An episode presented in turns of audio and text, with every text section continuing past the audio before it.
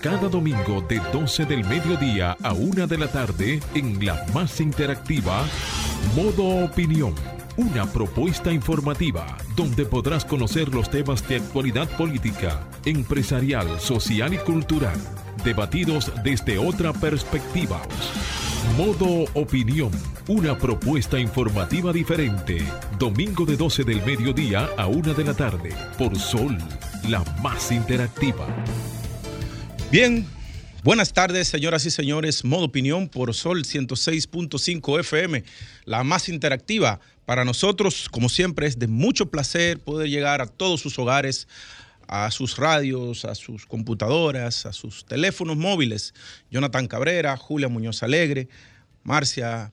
En los controles también está Fernando y Franklin Tiburcio, siempre en modo opinión con mucha información, información que es la que traza la pauta los lunes en la agenda nacional en la República Dominicana. Somos los cerradores de la semana con los debates que se generan aquí en el programa y que ayudan a enriquecer cuando se dan sus llamadas. Como siempre, recuerden eh, comentar en las redes sociales, dar retweet, dar like, que nosotros hacemos un trabajo para que pueda perdurar en el tiempo y que sea de su agrado. Buenas tardes, Julia.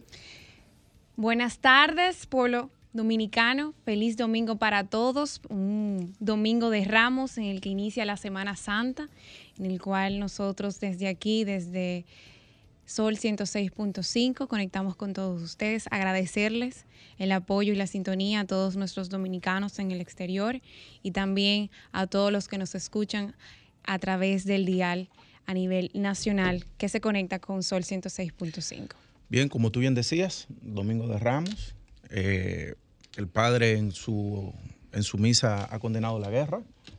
Eh, evidentemente que todos la condenamos, pero todos tenemos que hacer un mea culpa en, lo que está pasando con la guerra de Ucrania y Rusia.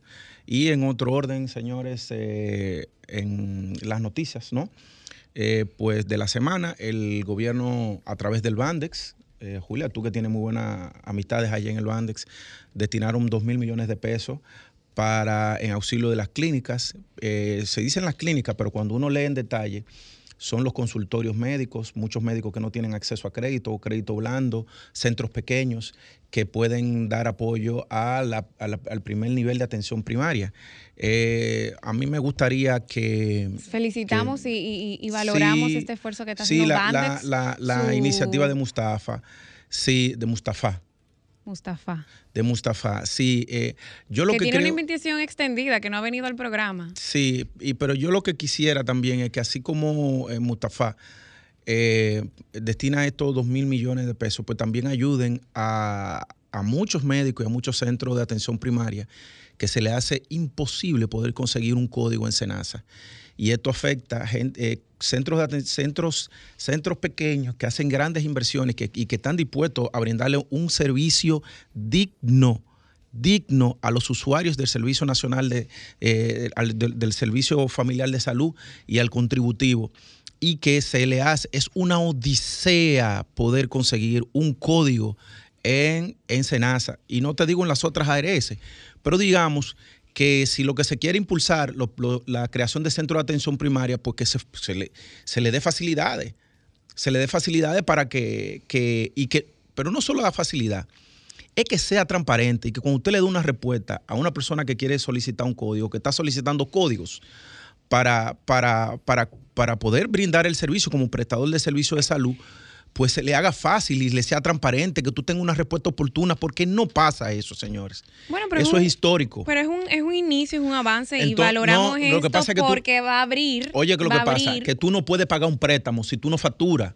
Y atento, y atento al, al, privado, el privado el que no tiene seguridad, eh, no tiene eh, seguro familiar de salud, no se sostiene el negocio, entonces tiene un quiebre financiero tiene un quiebre financiero. Entonces, mucha gente que va, por ejemplo, en la maternidad de Lomina, el sonógrafo está dañado. Entonces, pero espérate, que aquí, que, aquí yo le adiciono otro elemento.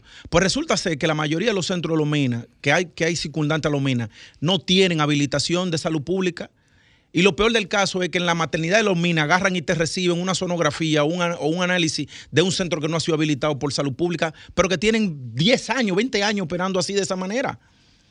Entonces, eh, sería bueno que se integre y que se haga un análisis eh, y, que, que, el aporte sea real para que los, usuarios del, del, Servicio Nacional de Salud en la República Dominicana pues, puedan servir, eh, recibir servicios de calidad.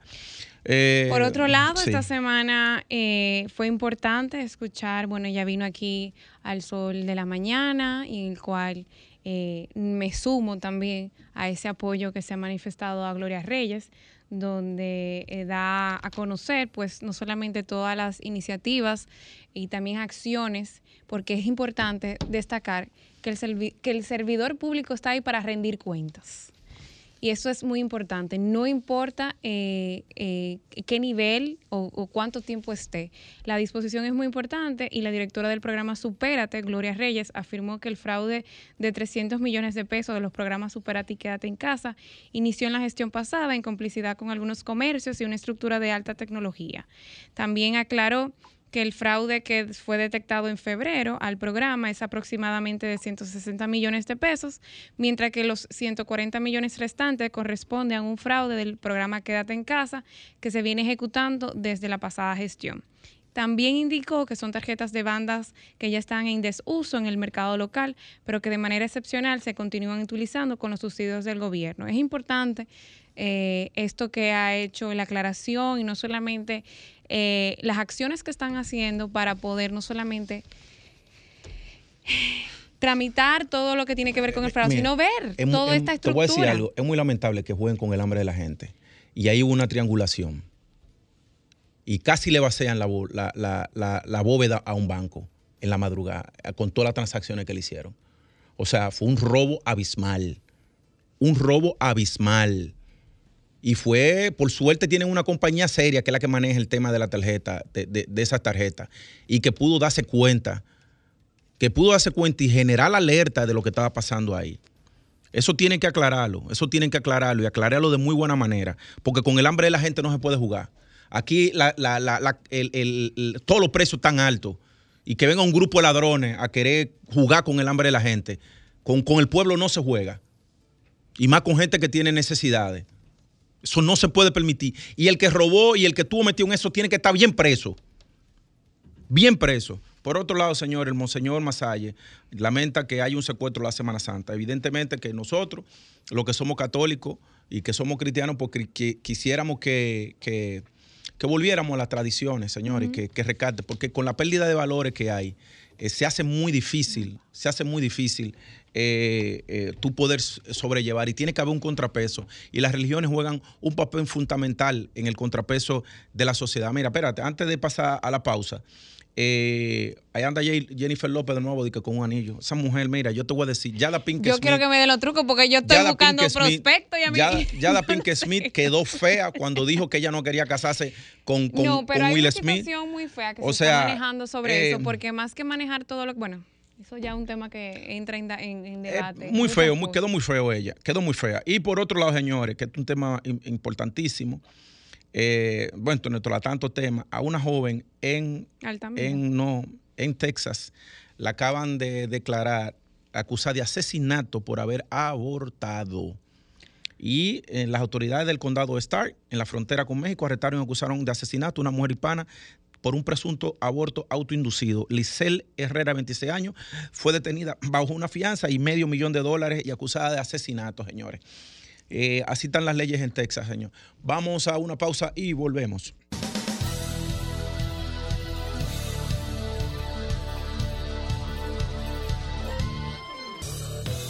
Ahora nos ponemos en modo opinión Bien, señores, ahora continuamos. Eh, son 12, 14 de la tarde y continuamos en modo opinión por Sol 106.5 FM. Jonathan Cabrera y Julia Muñoz Alegre en los comentarios. Julia, entonces, eh, ¿te paso la bola a ti o me quedo yo con ella? Bueno, vamos a ver, pásame la bola. Te paso la bola, señores, el comentario de Julia Muñoz Alegre. Muchísimas gracias, Jonathan. Esta semana y quería pues eh, iniciar y que sea mi tema principal de hoy, pues reconocer el evento multitudinario que realizó la Fundación Iván Tobar en la inauguración de su exposición Tobar Surrealismo en Vivo. Una muestra, señores, imprecedentes de arte y tecnología que resalta al reconocido pintor dominicano a nivel mundial que se ha destacado y que es de gran, gran reconocimiento mundial por su trabajo en el realismo. Surrealismo. surrealismo. Esta muestra es la primera exposición de arte inmersivo que se realiza en la República Dominicana, en la que utiliza medios como tecnología, ciencia, arte, sonido, naturaleza y que los espectadores, como dice muy bien, viven una experiencia sensorial sin precedentes. Estará abierta desde el 6 de abril al 6 de junio y esta, y esta exposición está siendo pues realizada en la Plaza de España, en la zona colonial de la capital de Santo Domingo, donde utiliza más de 500 metros de esta plaza para la presentación de las obras en una carpa que, señores, eh, aproximadamente se utilizan 400 imágenes entre obras, cartas, fotografías y han sido también integradas por un equipo de especialistas en contenido inmersivo de proyección y audio.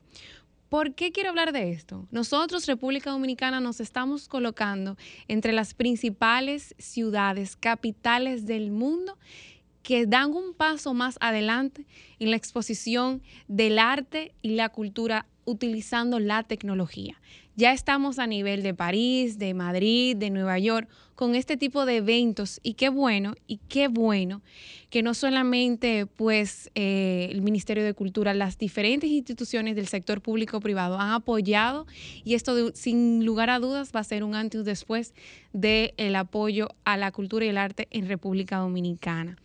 Eh, esto coloca sin lugar a dudas, nos está colocando en el mapa mundial del arte, de la, de la agenda, de la nueva agenda mundial del arte y la cultura en la utilización de tecnología para una exposición de surrealismo. Y esto se realiza, señores, a pocos días del 80 aniversario del nacimiento de este artista dominicano, en la cual eh, ha puesto es el único dominicano, que es un dato muy importante que quería destacar, que es el primer artista dominicano en exponer en la Bienal de París en 1963. Además, ha llevado el arte dominicano, el nombre de República Dominicana a Estocolmo, Lisboa, Nueva York, Luxemburgo, y también ha sido reconocido tanto a nivel nacional en los diferentes concursos de arte de Eduardo León Jiménez, fue Premio Nacional de Artes Visuales en el 2018, falleció en el 2020, y qué bueno que se está haciendo este reconocimiento póstume también recibió la orden, eh, un reconocimiento del gobierno dominicano, también la alcaldesa Carolina Mejía ha hecho todos los, eh, vamos a decir, las iniciativas para que una calle de nuestra ciudad lleve su nombre. Y qué bueno que se están pues eh, dedicando todos esos esfuerzos a reconocer en un momento que necesita el arte dominicano el más apoyo de todos nosotros. También en ese marco se reconoció también la intervención de varios museos a nivel nacional, específicamente con la reapertura del Museo de Arte Moderno, pero también próximamente estará la Feria Nacional del Libro, en la cual este año pues como país, o vamos a decir, estará siendo invitado a la Unión Europea con todos los países que en ella la componen. Era un elemento que te agrego con, el caso de Iván Tobar. La grandeza de Iván Tobar es que prácticamente su su paso por París, por Francia, coincide en la época en que se crea el movimiento surrealista, donde estaba André, André Guide, André Breton, en la parte intelectual. Y evidentemente la parte pictórica, pues eh, Picasso, Dalí, y ese, el, lo que, el, surrealismo es como un movimiento que parte de lo onírico, relativo a los sueños. Por eso tú ves que la forma tienen una transformación y una desfiguración. Y, eso, eh, evidentemente, Iván Tobar, uno de los artistas más cotizados en la República Dominicana, vivió, se fue a vivir a una loma ahí en Constanza. Eh, hay una familia que es de los mayores eh, coleccionistas, una familia importante, que es de los patrocinadores de ese evento que se está haciendo ahí, de la obra de, de Iván Tobar. De manera que en buena hora que yo abogo, eh, eso es parte de las industrias culturales y la, República Dominicana, y es bueno que sean eh, los RISEC, es bueno que sean los RISEC y que sea también Cruz, Eduardo Cruz, que son dos de los empresarios que están detrás de esto, de esta exposición ahí, porque cuando, por ejemplo, cuando yo salgo de viaje, una de las cosas que yo hago es visitar museos. ¿Y cómo puede ser que en la República Dominicana los museos no sean parte de la oferta turística? De la oferta turística eh, de él. A mí me parece muy bien que. Tenemos una plaza de la cultura muy bonita. Que la alcaldesa Carolina vaya, eh, se quiera destinar una calle con el nombre de, ella. Yo aprovecho también para hacerle un llamado a, a la alcaldesa y es que a José Cestero, que es el único que ha pintado la ciudad de Santo Domingo con su historia, también merece una calle y a él hay que entregarle la llave de la ciudad. Bueno, tenemos una invitada aquí que yo, que con, ella vamos a impulsar e, ese tema aquí, señores. Vamos a una pausa y volvemos. Una pausa sigo yo con mi comentario.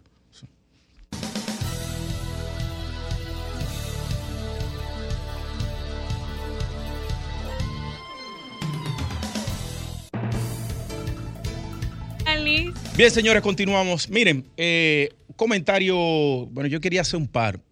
Pero ahora mismo Europa se encuentra en un momento sumamente interesante. Hoy en Francia se están celebrando las elecciones. Espérate, en Francia, señores, pero también en México ahora mismo hay un referendo que ha sometido López Obrador para ver si, si la gente está eh, de acuerdo en que se revoque su mandato. Él está poniendo el pueblo a prueba, señores, en si continúa o no. Eh, recuerden que en México son cinco años y bye bye Charlie. Tú no te puedes volver a reelegir. Bye bye Charlie.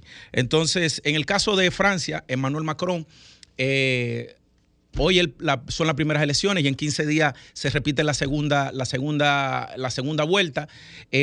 increíblemente, señores, Marie Le Pen pisándole los talones a, a Emmanuel Macron. Realmente la abstención, estamos hablando de 40 millones de personas que iban, que están destinadas a votar en Francia. Si aquí ya son las 12 y 20 de la, de la tarde, ya en Francia deben ser, calcúlenle 6 horas, 6 horas más, 6 y 20 de la tarde. De manera que los colegios electorales casi, casi deben estar cerrando allí. Entonces, eh, ¿qué es lo que está a prueba, señores? Eh, si ganara Marie Le Pen, la extrema derecha eh, francesa, eh, son contrarios a la guerra que se está llevando entre Rusia y, Ucrania, pero también son contrarios a la metodología aplicada por la, a la OTAN, sobre todo, sobre todo la dependencia que tiene Europa de los Estados Unidos, que es que ha, eh, que ha que, digamos, como, que ha estado detrás de, que Zelensky eh, haya cometido los cierros que terminaran con la invasión de Rusia a, este país de Ucrania. Entonces, una de las cosas que aboga y que tiene claro la extrema derecha eh, europea es que cuestiona el proyecto europeísta. Recuerden que la Unión Europea surge como un mecanismo de crear y mantener la paz en Europa luego de la Segunda Guerra Mundial y con la unificación a través de una moneda única, el euro, eh, muchos de los países, eh, hay que decirlo, no han podido llenar las expectativas en términos económicos, de manera que Bruselas, que es donde se centra el control económico y hasta cierto punto político, de Europa, pues ha tenido que financiar muchas economías porque hay una meta de que eh, no pueden sobrepasar un déficit fiscal de un 2%. Eso no ha sido posible. Y sobre todo, no ha sido posible después del 2007, de la, del, del crash de la financiero, pero entonces ahora con el 2020, con la, crisis del, del, COVID y ahora una guerra en Europa, evidentemente que esto ha hecho que se disparen los precios en, y, la, y la inflación en, en, la zona euro. Y esto, y esto ha hecho que muchos países, como por ejemplo Hungría, Hungría, por ejemplo, Víctor Orbán ganó las, las elecciones en Hungría y es un amigo de Rusia, pero dijo, espérate, yo no voy a meterme en esta guerra, porque a mí lo que me interesa es que mi gente, que mi gente no me pase hambre y que mi gente tenga calefacción, calefacción que no, que no la puede tener y quien, a quien yo le compro a mi gas, mi gas es a Rusia. Entonces, eh, señores, hay que ver qué va a pasar en Francia, porque eso puede generar un efecto dominó de muchos países que tengan elecciones en Francia y que los que estén presidiendo no ganen las elecciones, señores. Vamos a Ahora tenemos una llamada, señores, y tenemos al director de la Defensa Civil, a Juan Sala, señores. Bajamos y venimos con él a la llamada.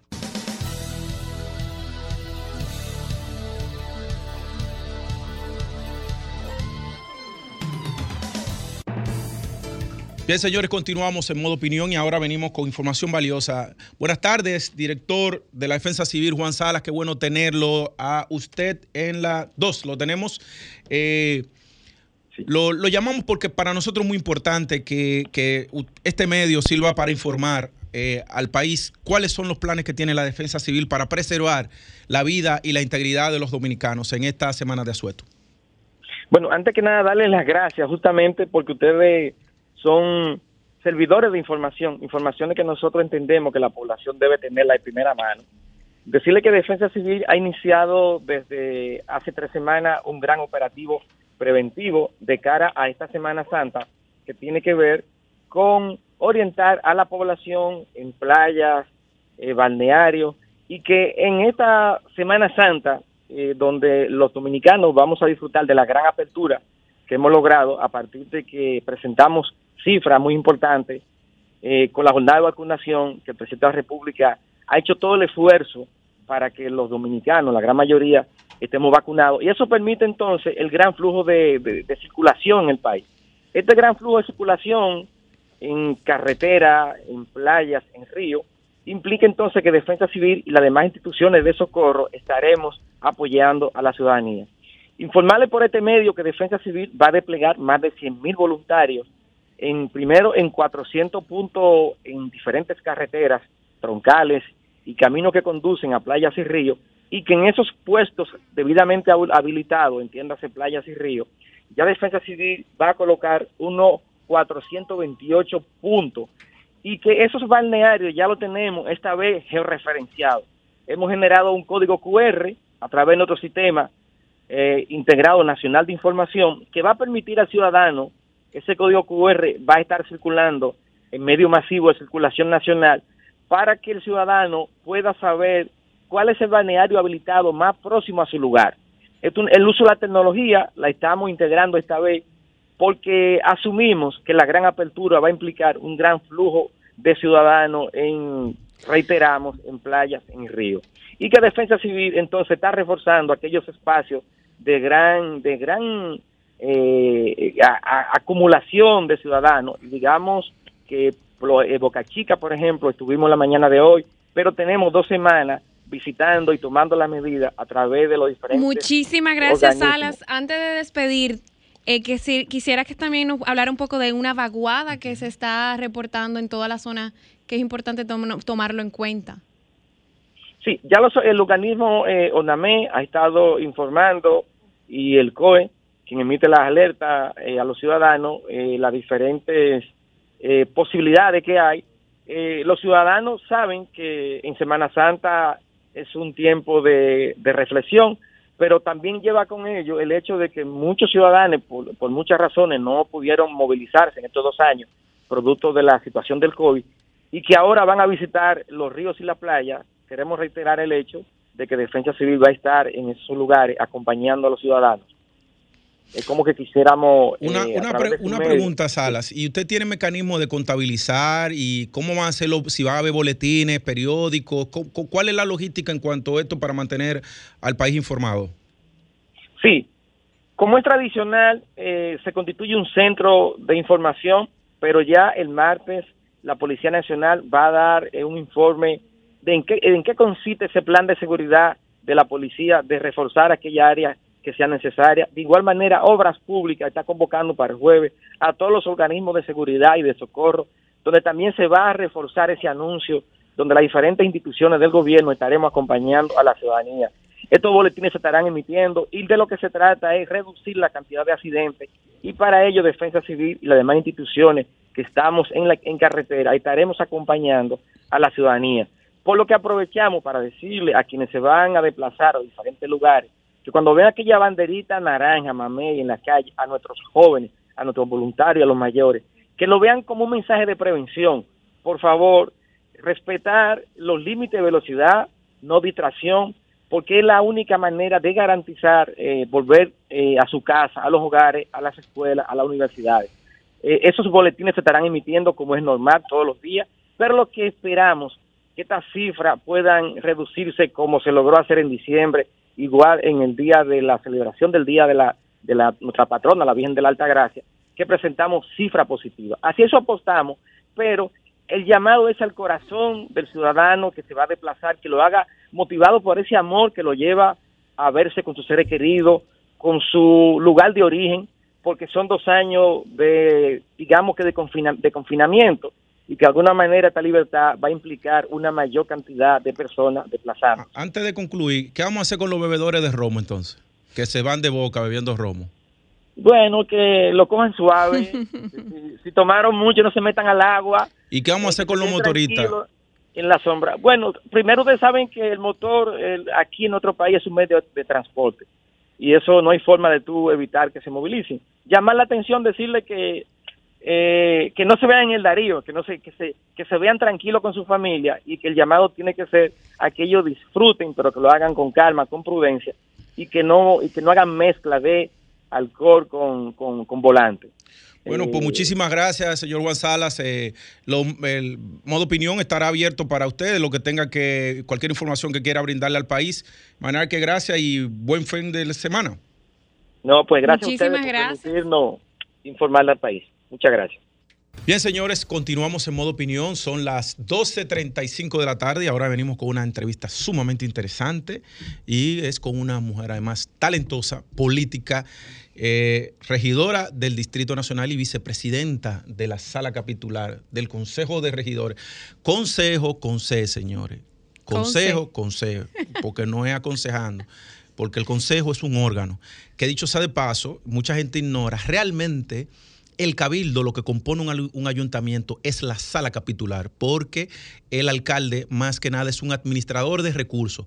Pero toda la política pública que se van a, que se diseñan y se implementan en una ciudad salen de la legislación que hacen los regidores, si se puede llamar de una manera. Buenas tardes, Liz. Qué bueno tenerte con nosotros, una compañera querida. Para mí la regidora más activa que hay. Es dura, es dura, es dura. Gracias, gracias. La verdad que para mí un placer poder estar aquí en Modo Opinión, un programa que al pasar de los años ha demostrado la vigencia que tiene y la importancia que tiene para todos sus oyentes. Feliz de estar con Julia, contigo, Jonathan. Y qué bueno ver que tú estás bien claro de cuáles son las funciones y competencias de, los cabildos, de los ayuntamientos, de los regidores. Así es, no, lo que yo soy un municipalista. Yo, no, no, se nota, se nota por tu decisión. creo en el desarrollo local como, como, yo creo, bueno, como creemos lo que pasamos por en algún momento por el, por el municipalismo. Pero bien, Liz, eh, en estos días, eh, bueno, la alcaldía del Distrito Nacional, bueno, en esta semana, pues lanzaron eh, mi París soñado, ¿verdad?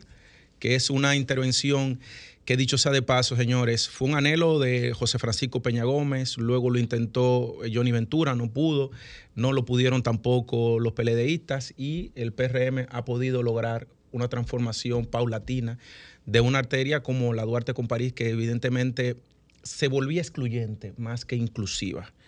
Entonces, cuéntanos un poco de esto antes de nosotros pasar a la parte política tuya aquí en el, en el Distrito Nacional. Efectivamente, eh, mi París soñada o la París y su entorno, porque no solamente es la, calle París que se va a intervenir, ha sido el anhelo de muchos alcaldes, de muchas personas aquí en la República Dominicana, precisamente en lo que es la ciudad de Santo Domingo.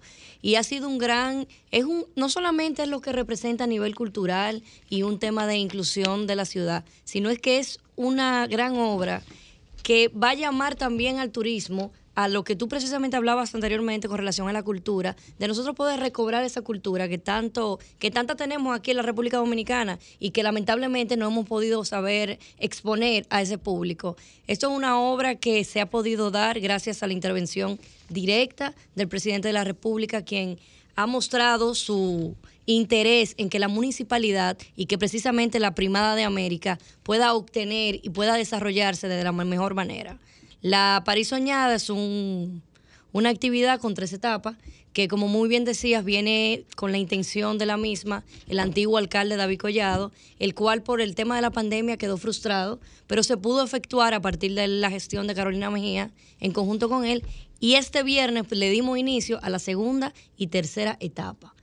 Estas dos etapas son etapas que bueno que se tenga en cuenta con una inversión de 440 millones de pesos inversión que está colocando la presidencia de la República, inversión que va a tener no solamente la obra gris, sino el transporte, la seguridad de la misma, porque no es, aquí es importante recalcar a nosotros todos los dominicanos y aquí a los capitalinos, que no es solamente realizar la obra, es mantenerla y es importante que la educación ciudadana podamos intervenirla como se está, como está planificado en este plan, de tener las obras, de tener toda la arquitectura que se va a hacer en esta calle tan icónica, en este entorno tan icónico, y los diferentes paseos también que vamos a hacer, de mantenerlos. Y aprovecho y hago un llamado a la sociedad de que no solamente la París soñada, sino todas las obras que se han podido realizar en esta gestión y en gestiones pasadas, señores, debemos de mantenerla.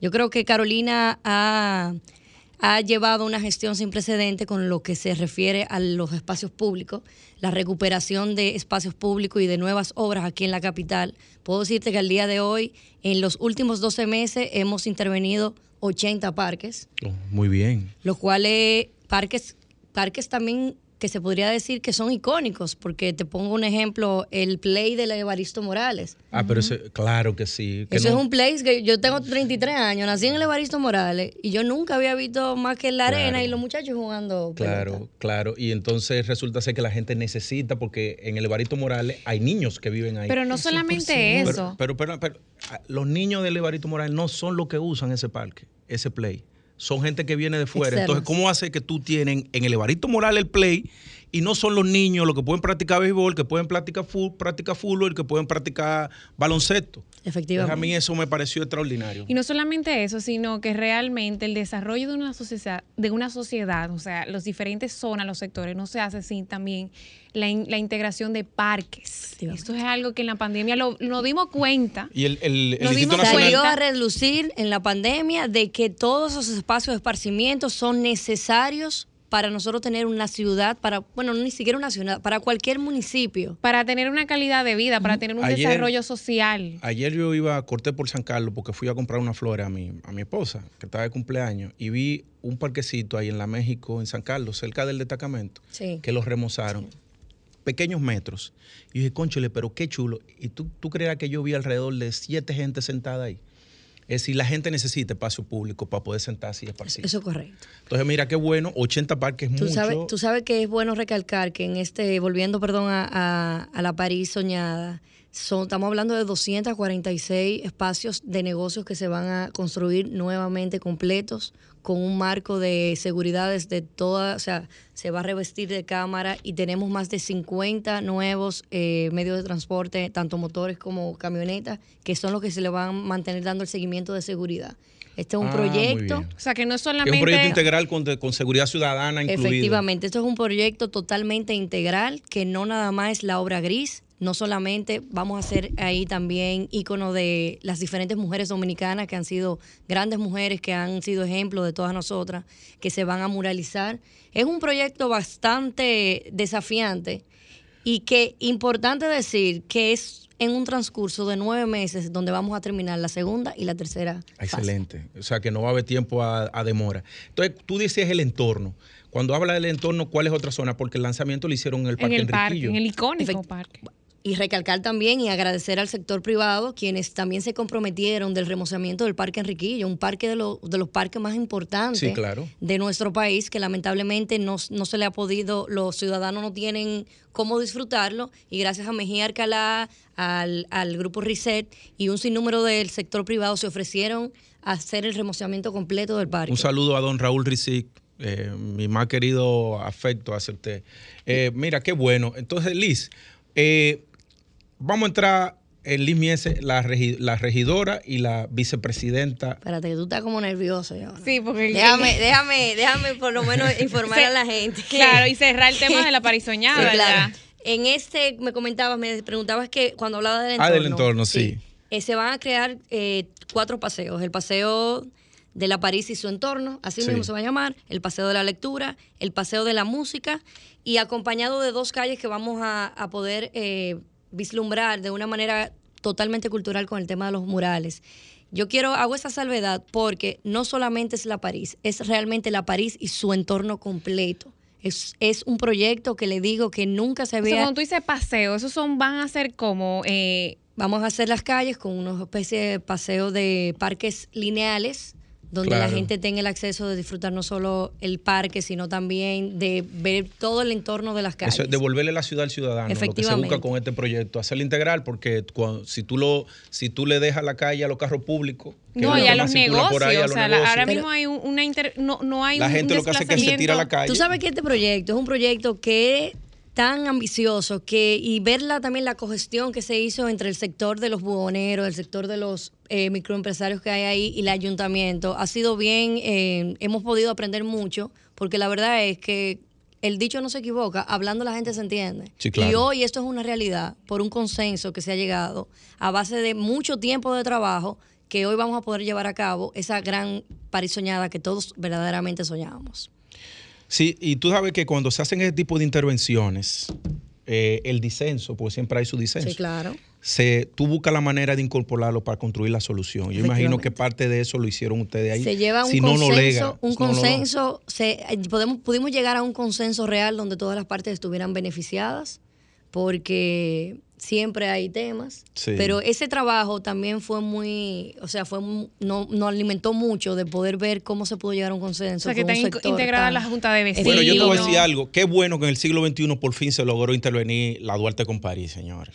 Yo creo, que, yo creo que esta es la recuperación más grande que va a tener el Distrito Nacional. Sí, y tú sabes que tú sabes qué pasa, que eh, aunque la gente no lo creía, yo solo escribí yo un artículo hace como 12 años parte del, decaimiento que ha tenido la Duarte, aún con la, cuando le intervinieron con el tema del barrio chino, se debió a la construcción de megacentro en la San Vicente de Paul. Ahí tú concentras, que es un tema de desarrollo urbano, eh, eh, en, la, en megacentro entran mensualmente alrededor de 2 millones de personas. Esas 2 millones de personas dejaron de venir a la Duarte, a la Duarte con París y demás. Entonces tú con este rescate pues puedes volver a relanzar el, la parte económica. Y a incentivar el turismo capitalino. El turismo capitalino, claro, claro que sí, señores. Miren, vamos a una pausa y volvemos. Ahora continuamos con Modo Opinión, donde nace la información. Bien, señores, continuamos en Modo Opinión con nuestra invitada Liz Mieses, vicepresidenta de la Sala Capitular y regidora por el Instituto Nacional. Liz, Cuéntame cómo vas tú en términos políticos aquí el Distrito Nacional y cómo está el Distrito Nacional para el PRM. Porque eh, la situación en los otros municipios del Gran Santo Domingo no es muy favorable. El cambio no ha sido tan bueno, Liz. Dime cuál es la realidad del Distrito Nacional. Te, mandé un bucapié. Mira, sin pasiones te puedo decir que lo que es mi circunscripción, la circunscripción número uno, yo, yo me atrevería a decir que el presidente tiene más de un 80% de favorabilidad. Y te lo digo claro. La verdad es que esta circunscripción ha sido una circunscripción que muchos la critican, muchos la, la adoran por ser una circunscripción mayormente de una clase media, clase trabajadora y clase alta, que realmente están viendo el trabajo que está haciendo el gobierno y sobre todo la disposición que tiene el presidente del verdadero cambio. Tanto en la circunscripción 2 como en la 3, la circunscripción 3 que es una circunscripción eh, con un estrato social un poco más vulnerable, es una circunscripción que se le ha, vulgarmente te lo digo, se le ha metido la mano de lleno, tanto en el ayuntamiento como el gobierno central y todas sus instituciones de manera, de manera en conjunto, porque para mí lo más importante, una de las cosas más importantes que ha tenido este gobierno es la sinergia entre las instituciones para llevar operativos, para llevar soluciones reales a lo que es el Distrito Nacional. Aquí en el distrito yo podría decirte que quizás con también con la gran labor que viene haciendo eh, Carolina Mejía bajo la cabeza de la capital, nosotros estamos del otro lado. O sea, aquí no hay forma alguna. Entonces, ¿tú repites como regidora o tiene otro tipo de aspiración? No, yo creo en que, en que nosotros, en que los políticos tienen que ir pasando diferentes etapas. Esta era una etapa que, que le estoy viviendo, que estoy enamorada de la municipalidad, de, de, mi, de, mi, de mi labor como regidora pero ya para más adelante quisiera ver otras oportunidades que haya.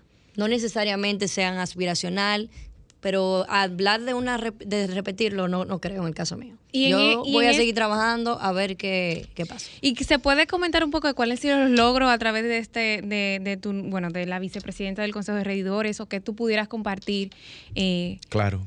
como Claro logro. sí. Mira, yo creo que la gran, el gran desafío de los regidores, no solamente de la capital, sino del país completo, han sido que se han mantenido siempre de espalda a la gente. Aquí a mí me llamó la atención eh, la regiduría cuando me enteré que era un regidor, porque yo ni siquiera conocía el término de regidor. Y saber que la circunscripción contaba con 13 regidores y que uno no le conocía la cara ni siquiera a uno, ni el nombre, porque esa, es- esa era mi realidad. Eso me llamó mucho la atención porque el regidor es el enlace directo con las comunidades. Es como decía, el regidor es quien se encarga de auditar los presupuestos de los ayuntamientos y de legislar dentro de la sala, pero también es el representante directo. Nosotros somos los representantes directos de cada comunidad. Nosotros somos quienes, el ente, el ente mediador con la Junta de Vecinos, de las comunidades con el ayuntamiento. Y eso me llamó tanto la atención, ver cómo no se conocían los regidores. Y la verdad hay que reconocer que gracias también al voto directo que se efectuó en el 2020, eso nos ha llevado a nosotros poder estar presentes verdaderamente en esas comunidades. Yo creo que el gran logro que se ha podido efectuar como regidores en el Distrito Nacional ha sido que ha sido un consejo abierto, que la gente ya conoce a sus regidores y que estamos trabajando sin colores de bandera. Están trabajando en equipo. Sí, yo te puedo asegurar que en el distrito, en, la- en el ayuntamiento con Carolina Mejía, no hay colores partidarios, nosotros baja- trabajamos bajo un mismo cuerpo y trabajamos totalmente en conjunto con la administración, que al día de hoy no hemos tenido ningún tipo de inconveniente. ¿Cuántas mujeres hay como regidores? Eh, 11 en total, 11 de 37. Excelente. Eh, Bueno, entonces eh, continuamos, Marcia. Entonces no nos vamos a una pausa, ¿verdad? Bien, continuamos. Bien, entonces, eh, Liz, eh, eh, entonces, bueno, pues lo que, lo que podemos ver es que. Tú vas para adelante. No, no solo que Liz va para adelante, que, no, que Carolina pudo tener un equipo de gente joven, trabajadora y Y que. que era- realmente comprometida, porque Tú- pueden ser gente trabajadora, y- pero no gente que estaba alineada al compromiso real de lo que necesitaba la ciudad. Con Eso relación, con relación a la convención interna del PRM, del PRM, entonces eh, se decidió que el voto es por delegado. ¿Cuál es la posición de Liz Miesa con relación a esto? Porque en dado caso repetiría, eh, porque ya fue propuesta la misma plancha, paliza Carolina, y si también, pues la, alcaldesa repetiría como alcaldesa del Distrito Nacional. No necesariamente porque una cosa no tiene que ver con la otra, una cosa es el ámbito institucional y el otro el ámbito gubernamental. En el caso de Carolina, si en su expectativa está repetir la gestión, yo creo que ella tiene todo el, el derecho y está viendo en popa para repetirla con una favorabilidad altísima al día de hoy y, y seguirá subiendo. Y con relación al partido, efectivamente el partido ya tomó una decisión de cómo serían sus eh, internas, la cual particularmente yo, Liz Mies, como dirigente del PRM, estoy totalmente de acuerdo de que se queden las mismas autoridades que tenemos al día de hoy, porque son estas las autoridades que no han traído un triunfo. Que han podido coaccionar, efectivamente, han podido coaccionar el partido que hoy nos representa el gobierno dominicano.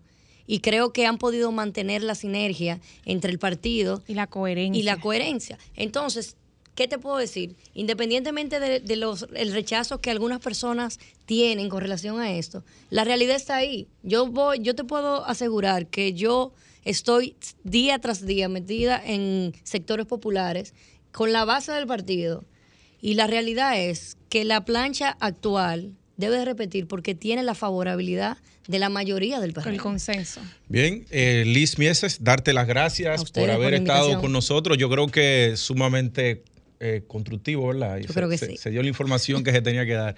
Señores, será hasta el próximo domingo y nos vemos, señores. Modo opinión por Sol 106.5 y lo dejamos con Arquitectura Radial.